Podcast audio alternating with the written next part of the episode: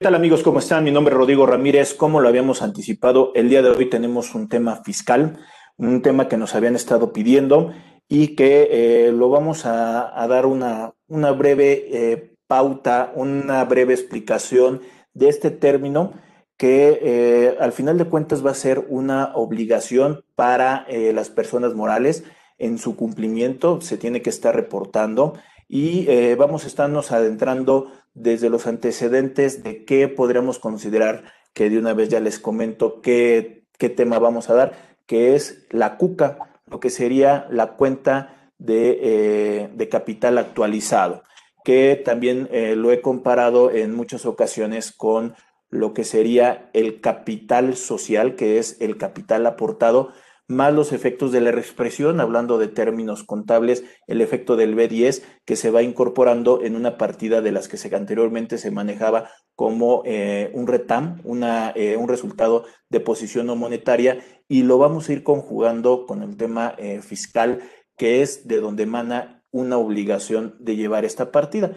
Y el día de hoy tenemos un gran amigo, un experto, él es licenciado en, en contaduría es certificado por el Instituto Mexicano de Contadores Públicos en la certificación general. Aparte tiene una certificación en disciplinas en fiscal. También es, eh, tiene la especialidad en fiscal, tanto la licenciatura como eh, la especialidad en fiscal por parte de la Facultad de Contaduría y Administración, ahí también en la cuestión de su posgrado.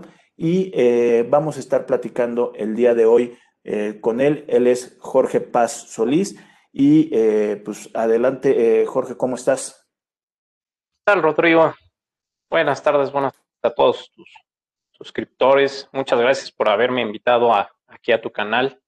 Este, y pues bueno, ahora sí que tengo el honor de participar en este programa, como dices, con el tema de, de lo que es la cuca. Oye, Jorge, eh, también sé que en tu vida colegial eh, de ahí del Colegio de Contadores Públicos, actualmente eres el presidente de la Comisión de Desarrollo número 4, que anteriormente la denominaban la del Sur, pero bueno. La sede Sur, así es. Actualmente eh, la presides y formas parte de, de la Comisión Técnica Fiscal del de, mismo Colegio de Contadores Públicos de México. Y eh, por eso es un poquito el que me, me haya eh, eh, atrevido el invitarte para poder platicar, porque pues este tema eh, pues es algo que, que, sé que dominas, sé que eh, también lo has platicado en, en, tus conferencias, en tus pláticas, y pues es adentrarse un poquito a ver qué es esto de la CUCA, de la cuenta de capital de aportación actualizada, eh, y de los antecedentes en el marco actual, en un 2021 que empezamos y que yo sé que también ya venimos con temas de fiscalización eh, de sexenios pasados, pero se ha visto en algo más aguerrido en 2020 y en este 2021 no es la excepción. Sí, Rodrigo, fíjate que eh, actualmente sí la autoridad está muy, eh, muy centrada en fiscalizar muchos aspectos de, todas las sociedades de personas físicas y precisamente uno de ellos es en la, en la CUCA, ¿no? Entendamos la, CUCA, que es la cuenta de, capital de aportación. Entonces, de allí, lo que está haciendo la autoridad actualmente es que sacó este, una regla, una regla en, en el capítulo 2.8, eh, 23, eh, que es la regla que, está sacando, que es referente a la capitalización de pasivos. Fíjate que es muy interesante porque eh, la capitalización de, pasivos que forma parte de esa, de esa cuca, pues ha, ha, representado un foco rojo para la autoridad. ¿Por qué? Porque se ha abusado de esta, de esta figura. Muchas empresas han estado inflando esta cuenta con tal de tener ciertos efectos que los vamos a ir viendo más adelante en favor de los accionistas. Entonces, lo que ha estado haciendo la autoridad con esta regla es, ¿sabes qué? Si vas a hacer una capitalización de pasivos, lo que tienes que hacer es certificarme que realmente esos pasivos son reales. Me tienes que identificar quién es tu proveedor o tu acreedor. Tienes, debes de documentar toda la operación. Debes de tener y de cumplir una serie de requisitos para que tú me des la certeza, tu contador, me vas a tener que certificar toda esa operación. Aquí el problema es, bueno, ¿y quién va a darle esa certificación a ese contador? Y ahí empezamos un, poquito mal, ¿no? Pero bueno, la idea que está haciendo la, autoridad es de que ahora todo lo que conlleve a lo que es la cuca, a lo que lleve a, la cuca por, la composición de, o capitalización de esos pasivos, debes tú tener toda la comprobación y a través del tiempo. Aquí surgen dos cosas. ¿Qué va a pasar? Bueno, que la autoridad seguramente te va a pedir información no tan solo de cinco años hacia atrás, ¿no? Yo creo que se va a ir hasta unos 10 o 20 años según lo, que ellos consideran. ¿Por qué? Porque esa es una información que es parte de la contabilidad. Y ya han salido allí algunos precedentes judiciales en que todo aquello que es parte de la contabilidad, tú lo debes de tener y tú debes de tener ese soporte. Y en este caso, si la autoridad te lo va a solicitar, lo vas a tener que entregar, ya que de no tenerlo, pues, esa, esa capitalización, pues posiblemente no te la valga o vaya a tener alguna otra consecuencia fiscal. Eso es lo que está haciendo la autoridad. De, lo, que, estás comentando ahí, este, Jorge, o sea, un poquito ese, este panorama. Eh, el Código Fiscal de la Federación nos dice cuánto tiempo debemos de tener o conservar la contabilidad. Es algo que siempre nos preguntan la cuestión de los clientes cuando se habían llenado de muchos papeles y tenían bodegas y bodegas de pura contabilidad en lugar de tener sus propios productos de, comercialización. Eh, o de fabricación o de producción, nos llegan y nos preguntan, oye, ¿cuánto tiempo debo de mantener la cuestión de la contabilidad? Bueno, lo que normalmente contestamos como contadores eh, es pues bueno, para que la autoridad ejerza facultades de comprobación, eh, tendría que eh, solicitarlos por lo menos en cinco años para poder hacer la cuestión de las revisiones. Pero siempre tratamos de decirle, bueno, guárdate uno o dos años adicionales, unos siete, para que no tengas ningún problema. Pero aguas porque hay algunos eh, causales en que se pueden ir a diez años, el que tengas que tener la cuestión de la contabilidad por la cuestión de las revisiones que pudieran tener. Y también el otro es, panorama es que eh, las documentaciones como declaraciones anuales, libros corporativos, este, eh, no se tienen que destruir. Esos forman parte de un expediente eh, continuo del contribuyente. Ahorita lo que estoy diciendo con esta regla en específico es, oye, espérame tantito, tú vas a capitalizar. Al momento de capitalizarlo, lo vas a subir a libros corporativos, esta capitalización. Pero, oye, primero, la palabra que llegan a utilizar es capitalización de papel, entiéndase que no está eh, soportado o no hay una entrega de, dinero o de recurso. Oye, este, nada más cerciórate que realmente hubiera una transacción, que te hubieran entregado la mercancía, que por las condiciones por las cuales no fue pagado o, eh, o, el acuerdo de voluntades por la cual se está el día de hoy capitalizando o que no tienes recursos para poderlo hacer y estás eh, formando parte a un nuevo inversionista, accionista con el proveedor o con el acreedor. Pero al momento de hacer eso, y si estamos hablando que eso sobrepasó eh, un crédito que me estaban dando de hace cinco o más años, y yo ya destruí la contabilidad, me voy a meter en una bronca porque no hay una forma en que lo pueda soportar. Entonces hay que tener mucho cuidado el día de hoy. Ya una ventaja, casi 2013, 2014, que tenemos el CFD y el CFDI, que ya tenemos eh, tema digital, pues ya podemos llevar cierta información en, discos que pudiéramos estar almacenando o microfilmando estos documentos para que no se puedan perder o extraviar. Pero eh, el tomar estas decisiones, como estás diciendo, y que la autoridad esté buscando, no, déjame no decirlo, no un pretexto, sino cualquier cosa para efectos de poder ellos cerciorarse que sea capital aportado en una realidad porque en el momento en que lo van a, sacar y lo platicaremos más adelante, pues van a tener ciertos efectos fiscales, ¿no, Jorge? Así es. Eh, como dices, eh, básicamente si, te das cuenta, tiene que ver esto mucho con la materialidad de la operación. Eso es lo que está buscando la, la autoridad.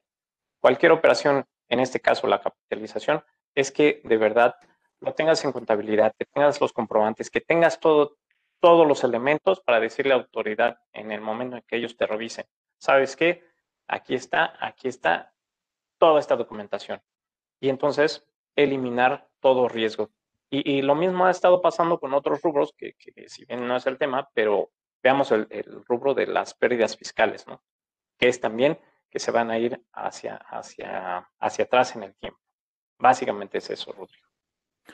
Este, entonces, ya un poquito este panorama actual que, la autoridad pudiera estar teniendo y que el legislativo, los diputados, eh, dieron pauta para que hicieran modificaciones, tanto ley del impuesto sobre la renta, código fiscal de la federación, que como lo comenté, tal vez no hay tantos cambios eh, el día de hoy, pero lo que hemos tenido en dos años en el Código Fiscal de la Federación, se nota una fuerte fiscalización por parte de, la autoridad eh, y que creo que tenemos que tener mucho cuidado. Y por eso un poco el panorama sería este de, de la CUCA, eh, el soporte de que realmente sea una obligación, qué es lo que me dice la CUCA, para qué tengo que tenerlo, qué, qué aspectos debo tener aparte de lo que nos estabas ahorita comentando. Fíjate que de inicio lo que te menciona o, la, disposición que está regulando lo que es la, la CUCA es el artículo 78. El artículo 78 se encuentra en el capítulo 9 del título 2. ¿A qué se refiere este capítulo 9? A las obligaciones de las personas morales. Entonces, de ahí ya estamos partiendo que la CUCA es una obligación de las personas morales. Entonces, nos dice el artículo 78, las personas morales llevarán una cuenta de capital de aportación actualizado. ¿Esto qué quiere decir? Que todas las aportaciones que tú tengas las vas a tener que registrar o llevar un control en papeles de trabajo, a este, lo vas a llevar y lo plasmas en la declaración anual, lo vas a tener que llevar en, cuentas de orden, en, tu contabilidad, registrándolo, en donde estés manifestando esta cuenta. Entonces, sí es, sí es, una, sí es una obligación de las personas morales. Desde allí podemos ver que, este, que esta cuenta, eh, como te digo, se, se, conforma de las aportaciones del que hacen los accionistas. Se, se conforma de las primas, se conforma también de la capitalización de los pasivos, que es lo que estábamos platicando. Y de alguna forma se va a reducir o se va a disminuir con una reducción de capital, que es sacar capital o, sacar esa parte de las aportaciones que tenemos este, de esa cuenta. Básicamente. De, lo que estás haciendo, y creo que eh, puntualmente estabas este, ahorita comentando, se compone entonces de aportaciones efectivamente realizadas y, ya es el punto de aclaración, que siempre y cuando me den acciones o me den parte eh, del control de la sociedad, porque puede ser parte social o puede ser una cuestión este, de acciones. Porque también hay otro término que llegamos y, y, y, a veces se utiliza el de aportaciones para futuros aumentos de capital. Si bien es una partida que eh, el, el, C11, que serían las normas de información financiera, me establecen como una partida de capital, para efectos fiscales siempre lo han considerado como eh, un tema de acreedor, como un pasivo, y tanto es así que en el ajuste anual por inflación jugará las aportaciones para futuros aumentos de capital. Esas aportaciones para futuros aumentos de capital solamente se van a convertir en parte de la CUCA en el momento en que haya un acta donde te entreguen la cuestión de las acciones. Obviamente ahí sí estaría comprobado que hay una entrada de dinero, como hace ratito lo estabas explicando, de los posiblemente de, las capitalizaciones que pudieran estar haciendo. Esta es una capitalización de estas aportaciones y este, eh, solamente la CUCA formará parte cuando es entregada una cuestión de recurso. Algo que no sale en ese aspecto o que pudiera decir, oye, de lo que acabo de decir no cuadra las primas por suscripción de acciones, pero este es un efecto que para la determinación del artículo 78 sí se incluyen y las que no se incluyen son las aportaciones para futuros aumentos de capital. Esas primas con suscripción de acciones, digamos que es un guante, es un, este, un, una entrada al juego de la sociedad y por lo tanto el tema fiscal se considera parte de la CUCA porque ese accionista sí invirtió y para él es un costo de adquisición. Así es, así es, efectivamente, así como, como tú lo mencionas. Eh, fíjate que, por ejemplo, en lo que son las primas, pues como dices, eh, es, un, es un valor adicional que se le está dando a, la acción. Entonces, Eh, esto también tiene repercusión en lo que va a ser el, el costo comprobado de adquisición de las acciones. O sea, no tan solo va a tener una repercusión aquí en la CUCA, sino que también en el costo fiscal de las acciones, cuando se haga esa determinación, ahí también vas a tener este, una repercusión. Ahora, también eh, dentro de la CUCA también hay, hay partidas que, que no juegan, ¿no? Y ahí tenemos lo que son la reinversión de utilidades, la reinversión eh, de dividendos. Tenemos otras partidas, como bien lo decías, que eh, sean las aportaciones para futuros aumentos de capital. También puede ser otra partida la capitalización de pérdidas. Y te voy a mencionar por qué. Si tú tienes utilidades y tú haces una capitalización de estas, ¿contra qué lo vas a afectar? Si vemos contablemente, eh, nosotros tenemos nuestro estado de resultados, ¿no? Y eh, tiene una, eh, ahí vamos a determinar lo que es nuestro resultado del ejercicio. Y en, ya en lo que es el capital contable vamos a tener resultado de ejercicios anteriores, que pueden ser utilidades, que pueden ser pérdidas. Si nosotros capitalizamos, vamos a suponer, esas utilidades, ¿qué es lo que hacemos? El resultado de ejercicios anteriores, la naturaleza es acreedora. ¿Qué hacemos?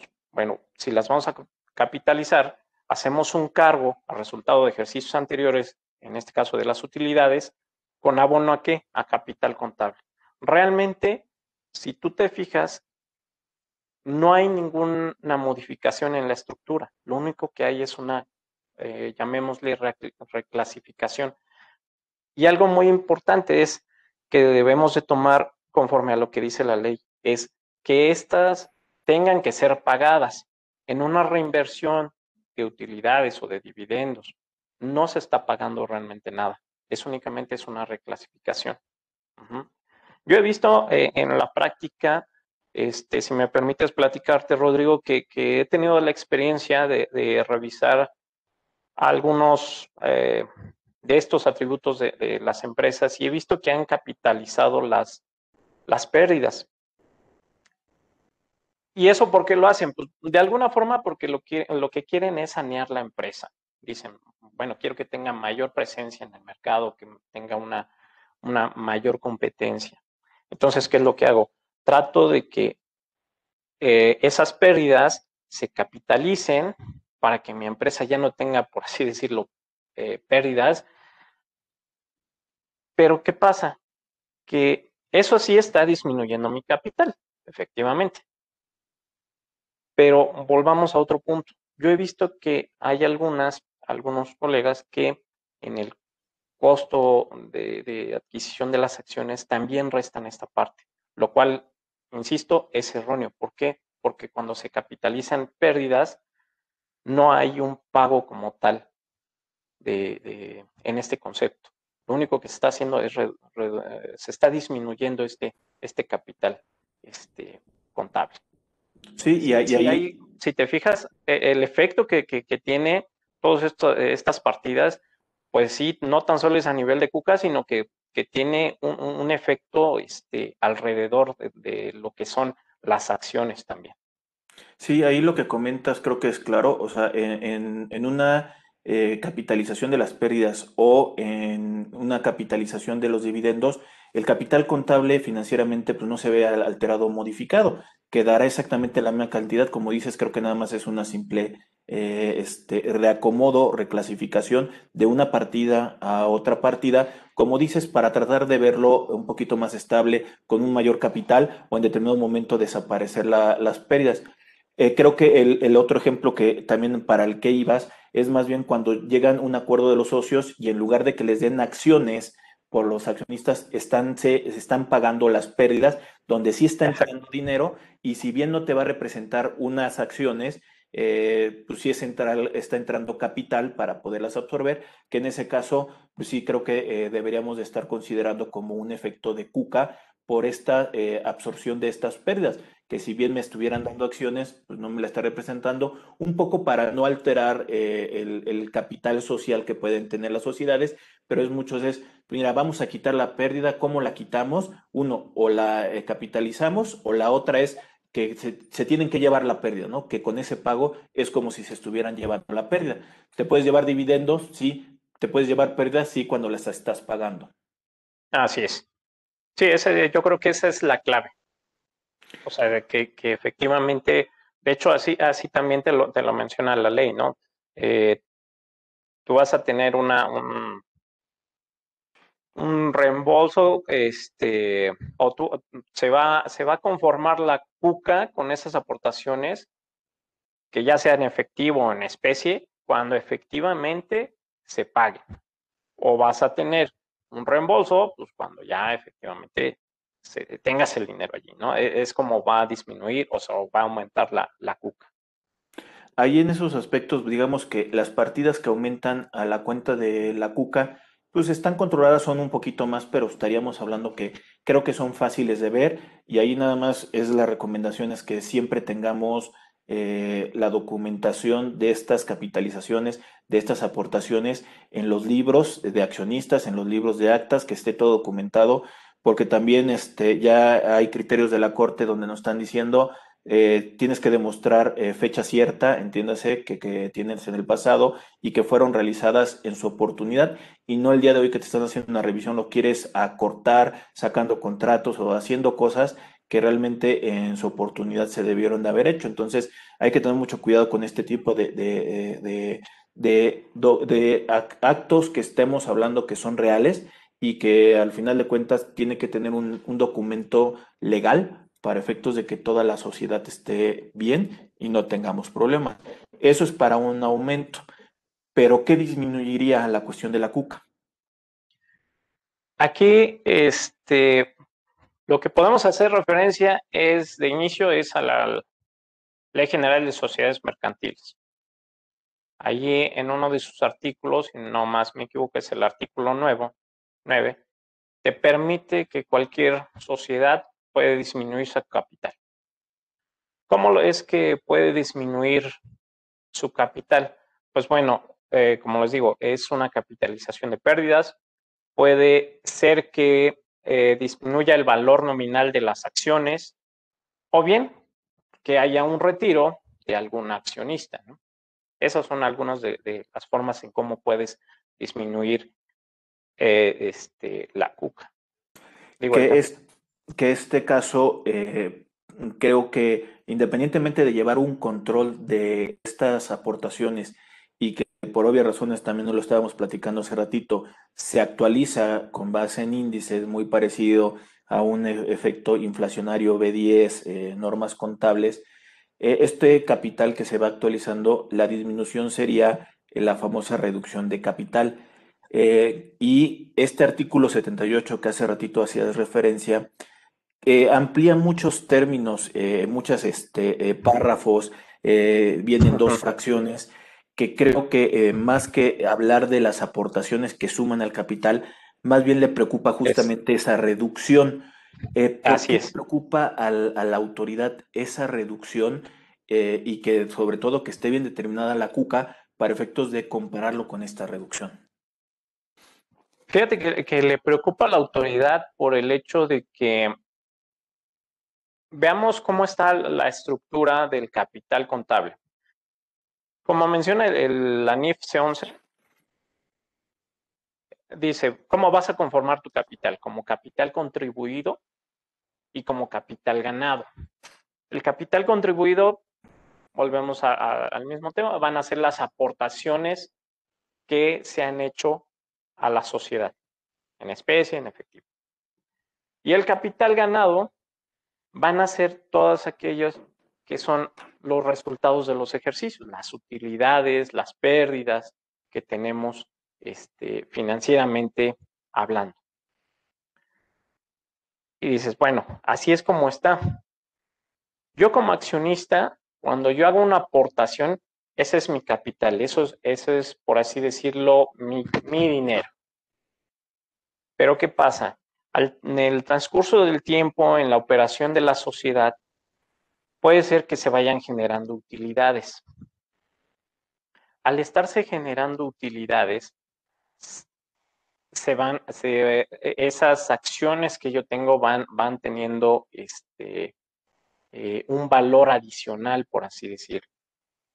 Entonces, lo que le, preocupa a la, autoridad es, a ver, si nos vamos, si recordamos un poquito lo que menciona el, artículo 1 de la ley del impuesto sobre la renta, dice que se causará el impuesto por este, la generación de ingresos, ya seas residente en México, este, residente en el extranjero, con establecimiento permanente, pero lo que le preocupa ahí es que se está generando un ingreso adicional. Si bien es cierto que es que mi aportación, pues bueno, para la empresa sí es un ingreso, pero no graba. Pero lo que son las utilidades, que es, mm, vamos a manejarlo así, que como si fuera una ganancia, pues eso es lo que le está preocupando a la autoridad, de que esa ganancia tiene que pagar impuesto. Entonces, es por eso que con este artículo 78, con esas dos fracciones, es como, lo, como como va a determinar si existe o no existe una utilidad. En el, artículo 78 lo, maneja la autoridad como una utilidad distribuida. Entonces, eh, si, si, nosotros analizamos lo que es la primer facción, es, bueno, a ver, vamos a analizar en la primera facción de forma individual. Y en la segunda fracción vamos a verlo de forma global. ¿Cómo lo vamos a ver en la primera fracción. Bueno, a ver, accionista, ¿cuál es tu reembolso que estás solicitando? es un millón. ¿Cuántas acciones? Mil. Ah, bueno, entonces tu reembolso por acción será de mil. Bueno, ahora, ¿cuál es la cuca que tú tienes en ese momento? Entonces, tú tienes que, que hacer una, una diferencia de lo que es tu reembolso por acción y lo que tienes que hacer la diferencia contra eh, la cuca por acción. Eso te va a dar una utilidad distribuida. Desde allí podemos estar viendo que pudiera haber ya una generación de una ganancia. Y es ahí donde la autoridad dice, a ver, a ver, a ver, creo que eso ya, ya ah, me está llamando la atención que es un ingreso para ti, persona física, persona moral. Entonces, con, el procedimiento menciona, ah, a ver, bueno, pero tú tienes utilidades, utilidades que ya pagaron impuestos. ¿Sí? Si yo tengo esas utilidades, que es como la llamamos la, la, la CUFIN, yo tengo esas utilidades que ya pagaron impuesto, porque si, si nosotros nos vamos a lo que es eh, la determinación de, la utilidad fiscal neta, este, vemos ahí que, esa utilidad nos sirve de base, o el resultado eh, fiscal nos sirve de base para determinar el impuesto. Por eso es que se dice que, esas utilidades ya pagaron el 30% del impuesto, ya están libres de que se puedan distribuir a los socios. Entonces, si nosotros tenemos esa utilidad distribuida por esta parte y por aquí tenemos la CUFIN, si tenemos una buena CUFIN, una CUFIN alta, pues podemos decir que ese efecto ya está cubierto con la CUFIN. Ya no tendríamos por qué eh, decirle a la autoridad, sabes que te debo sobre esta utilidad. Pero si no tenemos CUFIN suficiente que haga soporte a esta utilidad distribuida, entonces la diferencia entre esta utilidad y esta CUFIN se convierte en una utilidad grabada. ¿Por qué? Para, porque la, para la autoridad dices, bueno, o no tienes CUFIN o, o la CUFIN no te alcanzó, ya la ganancia que me estás reportando son las utilidades financieras que no pagaron impuesto. Entonces, lo que hace la autoridad con este procedimiento es de que, bueno, a ver, si aquí ya te estoy determinando un ingreso, pues me tienes que pagar ahora el impuesto. ¿Cómo lo vamos a pagar? Pues ahora utilizamos lo que es un factor de piramidación, en donde dice, ¿sabes qué? Esa diferencia, multiplícalo por el factor del 1.4286.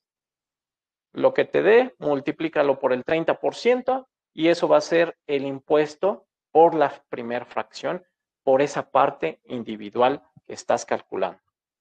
A ver, ahí Jorge, un poquito, eh, eh, eh, tratando de, de, de, hacer un corte de, tanto de, la fracción 1 y ahorita que entres a la fracción número 2, para ver si pudiéramos estar entendiendo bien. Lo que me estás diciendo es que este artículo 78, lo primero que está identificando por parte de, de la autoridad sería, oye, nada más no te vayas a llevar utilidades porque tu capital es tu capital. Ese, eh, cuando se generó tu patrimonio, seguramente ya había pagado impuesto, lo guardaste, tú tenías una inversión eh, y tenías todo lo que quieras, pero es un dinero legal, limpio y todo. Decidiste eh, por tu decisión invertir en una empresa de riesgo porque es un negocio y lo que tú estarías esperando, como todo lo que estaremos esperando, es un rendimiento, que en este caso serían las utilidades o los dividendos que pudiera dar la sociedad qué raro que el día de hoy tú vayas con una reducción de capital. Entonces, primero tendríamos que tener en cuenta que tenemos un artículo 77 que también estabas haciendo referencia de la CUFIN, que eso es una cuenta eh, fiscal neta de, las utilidades que pudiéramos estar hablando que ya pagaron impuesto. Ahora, regresándonos a esta, a esta fracción que estás diciendo, lo primero es identifica el reembolso. ¿Cuánto es lo que tú le vas a pagar al accionista? Cuando tú sepas cuánto le vas a pagar al accionista, lo primero es que tienes que eh, validar es, oye, ¿cuánto es lo que él aportó actualizado de acuerdo a índices de su aportación eh, al día de hoy? Hablando de una cuca total, una cuca de todos los accionistas para ver cómo es que le vas a entregar capital y le vas a entregar la actualización. La actualización, si bien financieramente no lo tienes registrado, lo estábamos platicando también hace ratito por efectos del B10, se lo puede llevar el accionista porque eh, no es el mismo valor de hace dos o tres, cinco, veinte años al valor que puede tener el día de hoy y te lo reconoce. Llévate tu dinero, tu dinero en tema constante. Ah, Pero si sobrepasa eso, se me hace que ya te estás llevando eh, dividendos o utilidades. Entonces, espérame tantito. Esas utilidades, déjame ver si ya pagaron impuestos o no mediante el comparativo con la CUFIN.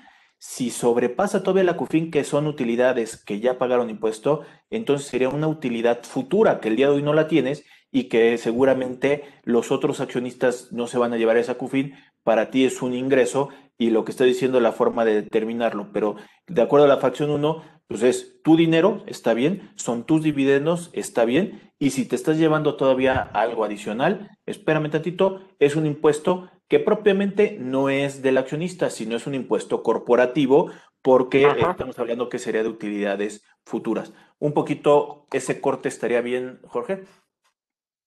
Sí, sí, efectivamente, eh, es tal cual lo, estás mencionando, porque sí, eh, como dices, ese impuesto, si bien no, este, no, yo no lo voy a pagar, o sea, va a ser la, la empresa quien tiene que absorber ese, ese impuesto y este, y aunque lo podamos platicar un poquito más adelante, pero ese impuesto lo, lo, va a poder acreditar la persona moral, ¿no? Y lo que es la persona física, este, va a tener que acumularlo a sus ingresos a nivel anual y aparte habrá por ahí también una tasa adicional que tendrá que, que cubrir por, por esa parte. Pero este, sí, sí, tal cual lo dijiste, estoy, estoy de acuerdo. Y, entonces, Jorge, de acuerdo a, la segunda fracción, ¿qué podríamos retomar de ahí? Fíjate que en la, en la segunda fracción, como te menciono, ¿no? Lo que está haciendo la autoridad es ahora hacer una comparación, pero ya a nivel global. ¿Por qué a nivel global? Porque ya está tomando este, dos conceptos eh, importantes aquí.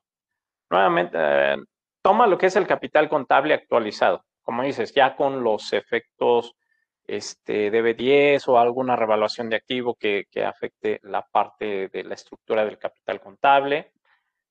Toda esa parte, en forma este, acumulada, lo tiene que restar a lo que es la, la cuenta de capital de aportación también acumulada.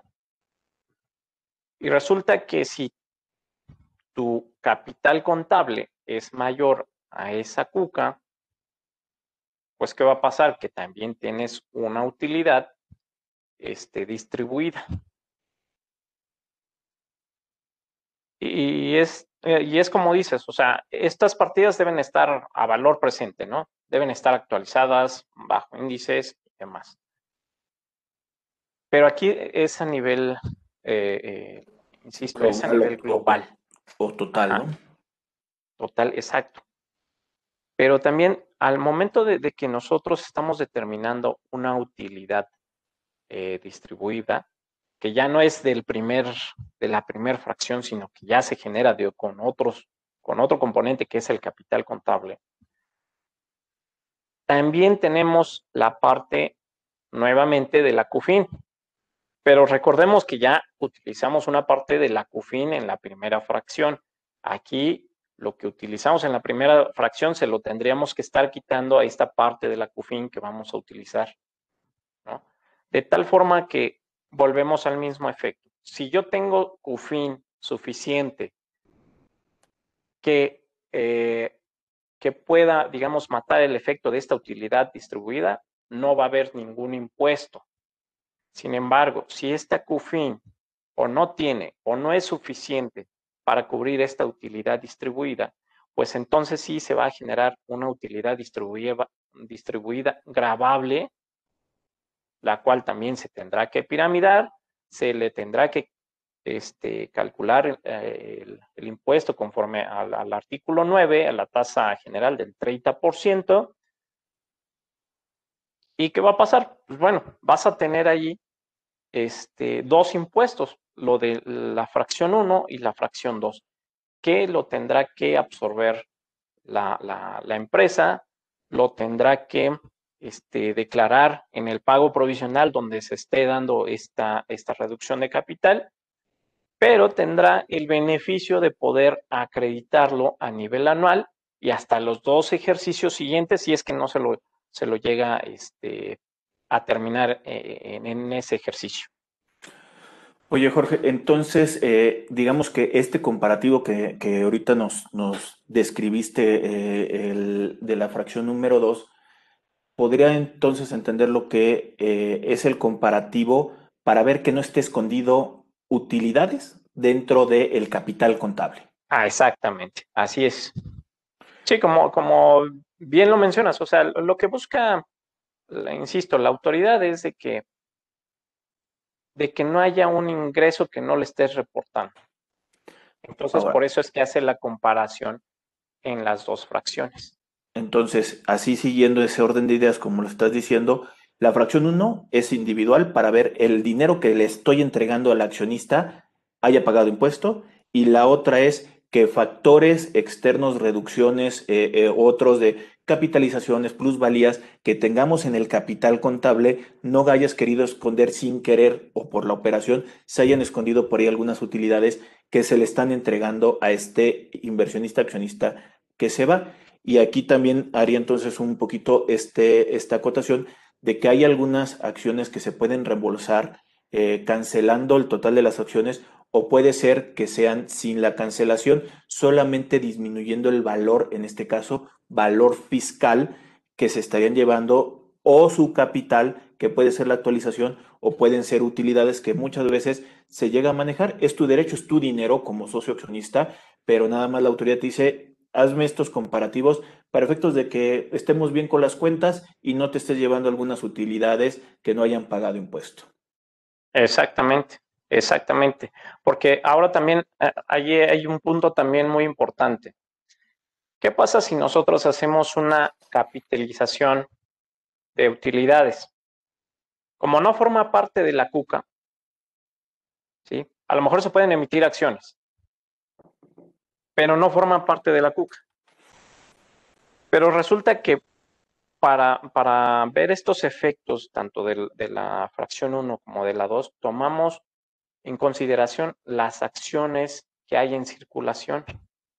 Entonces, imagínate que, este, que ya que estamos capitalizando eh, unas utilidades y no forman parte de la CUCA, pues le estamos disminuyendo el valor de la cuca a esas acciones. Entonces, al, bajar también ese valor de Cuca las acciones, pues le va a repercutir porque efectivamente seguramente le va a generar una utilidad. Y si, insisto, si no hay, si no hay CUFIN que le pueda hacer frente, pues seguramente sí se va a generar un impuesto, ya sea en una, en una fracción o en el otro.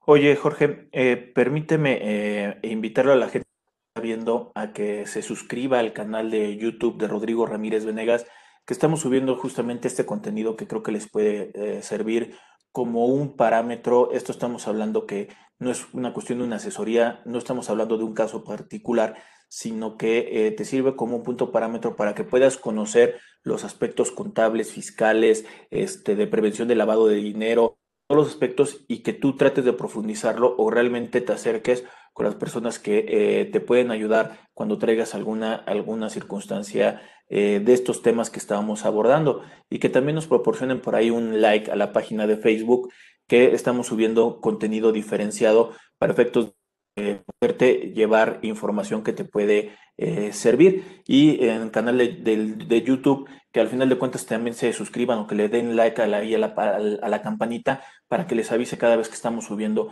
algún contenido adicional.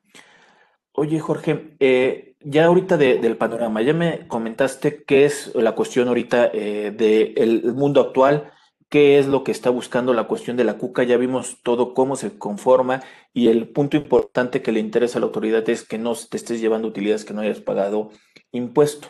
Pero de todos modos tenemos cosas de una cuestión de eh, formalidad. Yo ahorita los estabas también comentando. Una de las cosas que también llegan a preguntar mucho es, oye, eh, yo al momento de emitir un, este, un dividendo, ¿tengo que sacar un CFDI? Sí. Oye, y en una reducción de capital, ¿tendría que sacar un CFDI? ¿Y cómo lo hago? Porque tampoco no está un mecanismo en la plataforma del SAT para poder ver cómo sacar ese, ese, esa reducción de capital. Eh, pues sí, el, de ahí lo que, lo que te puedo decir es de que lo que busca la, autoridad con, la emisión de los FDIs es precisamente eh, tener este control, tener este control que, que, lo que está declarando la persona física pues se vea reflejado en los FDIs. Ya hemos visto que ya no tanto la contabilidad electrónica, sino que son los FDIs lo que le dan la pauta a la autoridad para saber qué es lo que estás declarando, si lo estás haciendo bien o lo estás haciendo mal. Eh, en, la cuestión de dividendos, sí, como tú dices, hay, un complemento y hay un CFDI que se tiene que, hacer. En la cuestión de reembolsos, eh, pues yo no tengo el conocimiento. Sin embargo, yo creo que eh, yo creo que lo, lo que podemos hacer es eh, para subsanar esa parte, porque también eh, tengamos entendido que, que, aquí quien tiene que hacer, digamos, una, una retención es la persona moral que está generando estas utilidades. Entonces, yo creo que desde mi punto de vista sí se tendría que generar un CFDI con su respectiva retención en el caso de, este, del impuesto adicional que, también lo vamos a ver más adelante. Que sería un poco entonces este eh, CFDI, este, eh, eh, Jorge, en, el, en el parámetro de que siempre y cuando hubiera una retención o en determinado momento hubiera una, una utilidad que provenga de CUFIN, en ese momento, como lo estás diciendo, sí debería de llevar la cuestión de un CFDI, por los amarres que están teniendo. El CFDI, también ahorita lo acabas de comentar, es para la autoridad eh, las declaraciones informativas que muchos de estos ya hemos ido eliminando o de no presentado o presentando, porque ya lo tiene todo identificado con el CFDI. Obviamente, eh, si es mi capital, estará amarrado con las aportaciones que yo le hice a la sociedad, eh, comprobado con las actualizaciones de índices, que sería fácil de poder identificar, pero lo que sí quedaría plasmado en ese CFDI eh, sería por parte de la autoridad que tuvieras el CFDI cuando haya una distribución y que te puedas acreditar el, el, impuesto de la sociedad en tu declaración anual siendo una persona física, provenga o no provenga propiamente de CUFIN, de todos modos te lo vas a poder llevar y acreditar en ese orden de ideas, ¿no? Así y, es. Y otra de las preguntas que normalmente eh, pudieran hacer es, este eh, pago que se llama utilidad distribuida, que propiamente no es dividendo, si tiene una repercusión de ese 10% adicional que a partir de 2014 lo adicionaron para efectos de eh, un pago definitivo de las personas físicas, si esta utilidad distribuida se lleva o no ese 10% adicional. Mm, bien, eh, ahí te puedo comentar que, tenemos el artículo, al, tratarse de, una persona física, porque este ya, ya es una disposición para persona física, este, estamos hablando del artículo 140, el segundo párrafo. Ahí nos menciona que eh, este impuesto adicional va a aplicar tanto a dividendos como a, utilidades que se distribuyan.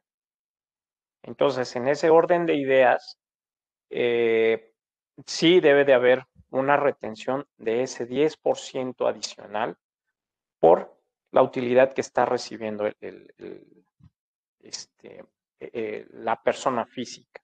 Ahora, es muy, eh, es muy importante esto que, estamos platicando porque la autoridad de alguna forma también sacó por allí 2016, si, si me, eh, me permites compartirlo, es que salió como un estímulo, un estímulo que dice, básicamente es, oye, si tú eres una persona moral que generó utilidades en 2014, 15 y 16, pero aparte las reinvertiste, pues bueno, o sea, de ahí se puede generar un beneficio. ¿Ese beneficio en qué consiste? En que si tú, persona física, te hacen el reparto de esas utilidades o de esos dividendos.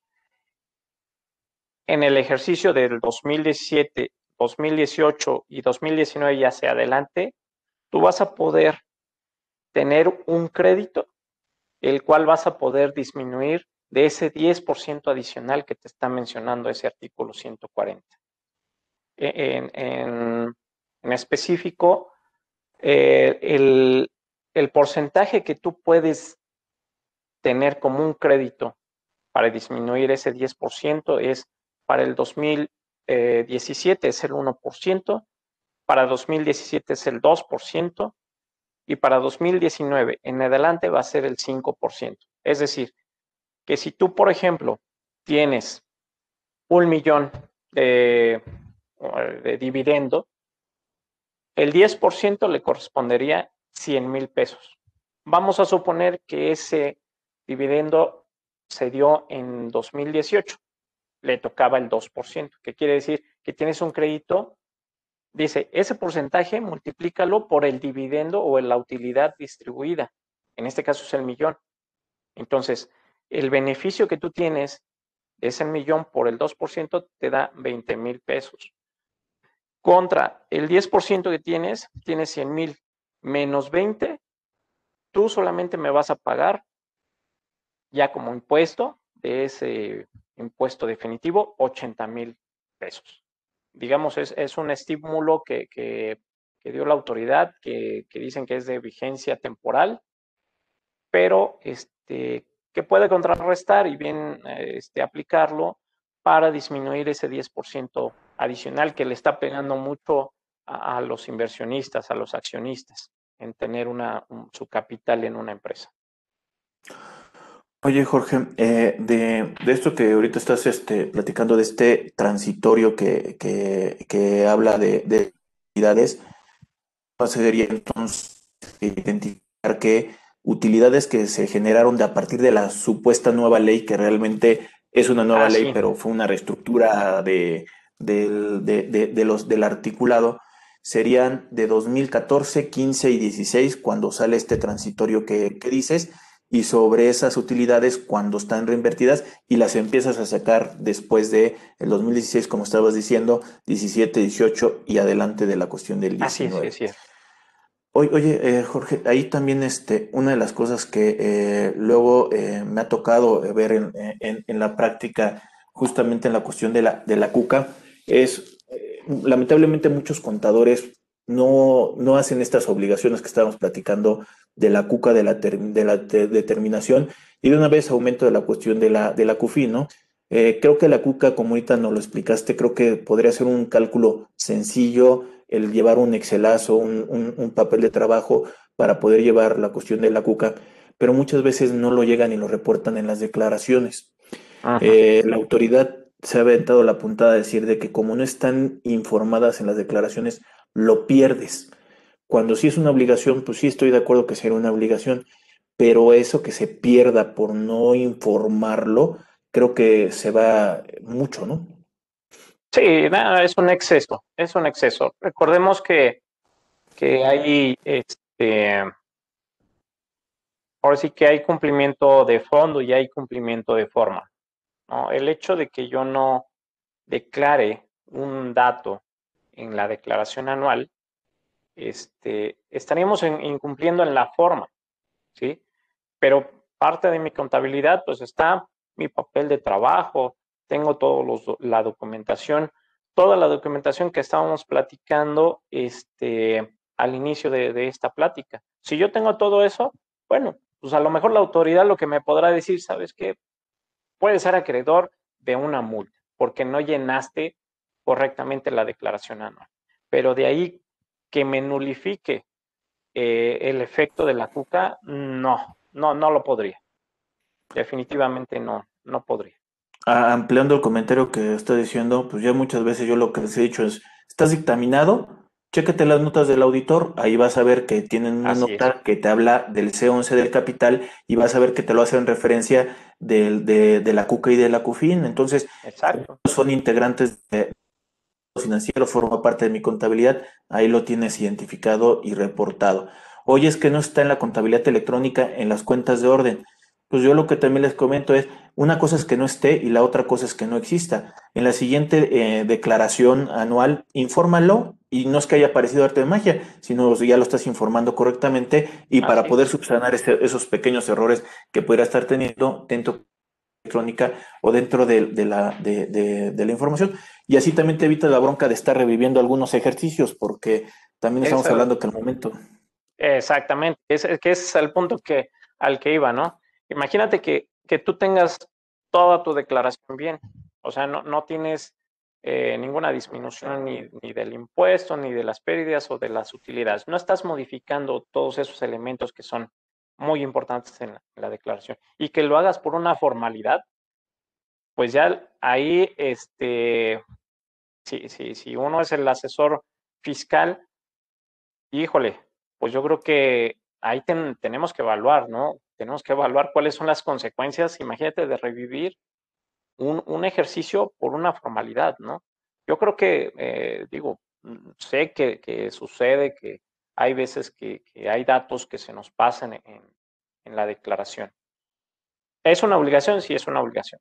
Pero el hecho de que no lo pongamos, pues tampoco hay que meter en problemas al contribuyente de presentar una declaración anual y pues que se vayan a revivir eh, las facultades de comprobación de, la autoridad. Y no porque estés haciendo algo mal eh, en tu declaración, pero el hecho de que eh, tengas un acto de molestia por parte de la autoridad, pues yo creo que es mejor evitarlo para tus clientes, ¿no? No, concuerdo con lo que estás diciendo, creo que eh, hay que cuidar mucho, hay que ver ese costo-beneficio, ese costo-beneficio famoso para ver si realmente vale la pena no vivir por un dato informativo. Como dije, muchas veces yo he recomendado, no te preocupes, en la siguiente declaración vamos a determinar bien, vamos a hacer buenos papeles de trabajo y ya lo ponemos en una declaración ya eh, que estamos en una cuestión de una actualidad. Oye, pero si te equivocaste en, deducciones autorizadas, en ingresos acumulables, ahí si no hay vuelta de hoja, vas a tener lo que corregir, pagar actualización y recargos que corresponda antes de que te cache la autoridad, porque si te cacha va a haber por ahí alguna multa respectiva para efectos de poderlo este, determinar.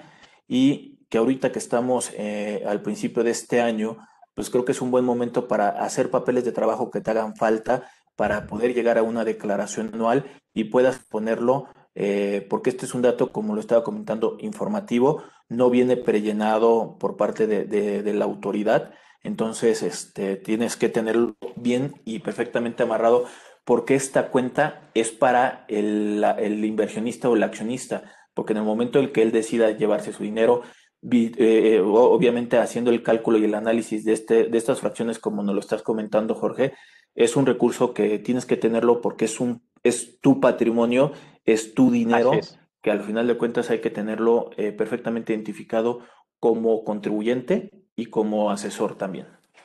Así es. Sí, eh, eh, tal cual coincido contigo, ¿no?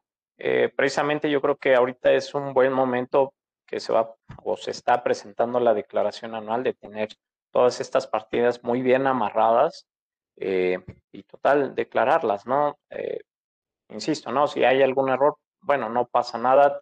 Este, están los papeles de trabajo que forman parte de la contabilidad, está este, las notas a los estados financieros, están los dictámenes, están, hay forma de cómo, de cómo comprobarle a la autoridad que, que se están haciendo bien las cosas. Oye, Jorge, eh, pues eh, te agradezco mucho eh, la plática, esta amena charla que tuvimos el, el, día de hoy.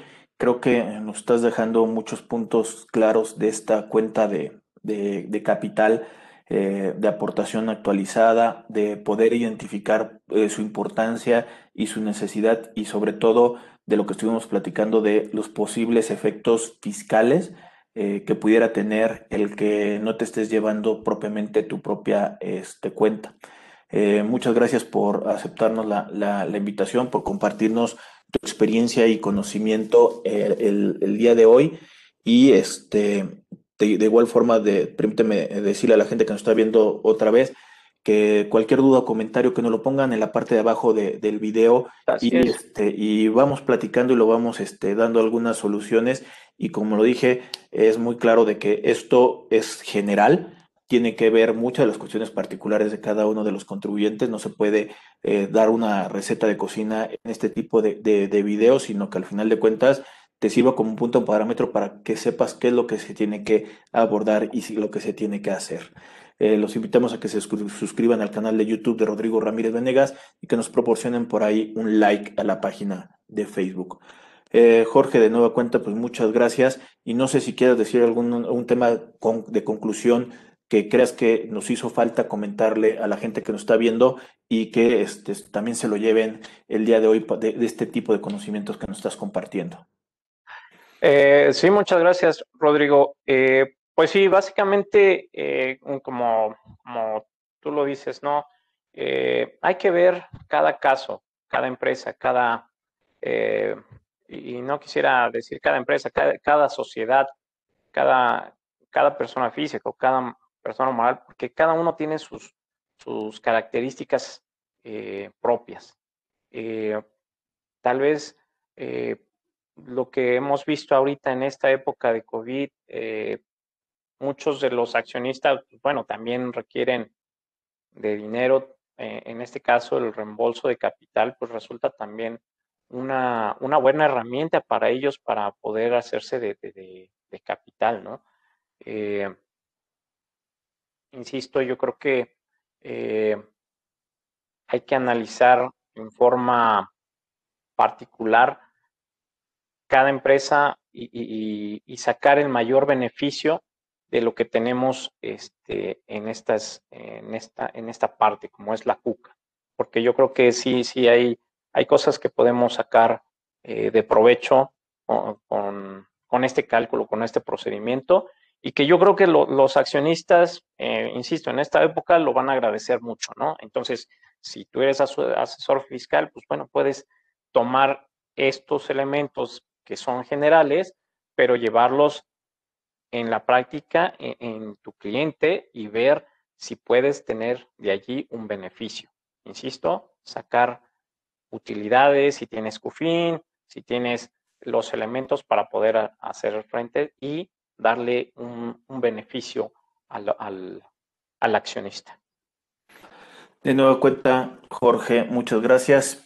Él es licenciado en Contaduría certificado, especialista fiscal, también profesional certificado en fiscal. Él es experto eh, en la materia. Él es Jorge Paz Solís y de nuevo cuenta, pues muchas gracias por eh, compartirnos el día de hoy, Jorge. Muchas gracias, Rodrigo. es un honor estar aquí en tu canal.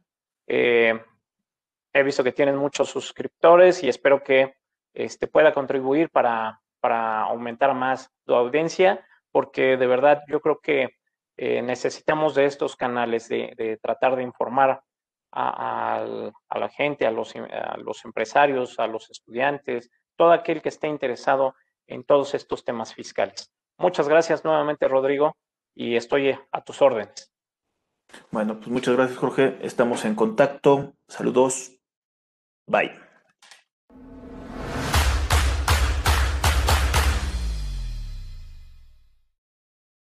Si llegaste hasta aquí, te pedimos que te suscribas al canal de, de, YouTube de Rodrigo Ramírez Venegas y también que nos apoyes dándole like a la página de Facebook. Te recordamos que si tú quieres saber más de 10 datos rápidos que te pueden llegar a, servir en tu día a día, aquí, apriétale aquí, aquí lo estamos poniendo. Y también te sugerimos que le puedas dar a like a esta lista, que lo que te va a ayudar es a darte contenido de las entrevistas que estamos realizando a través del canal. Suscríbete.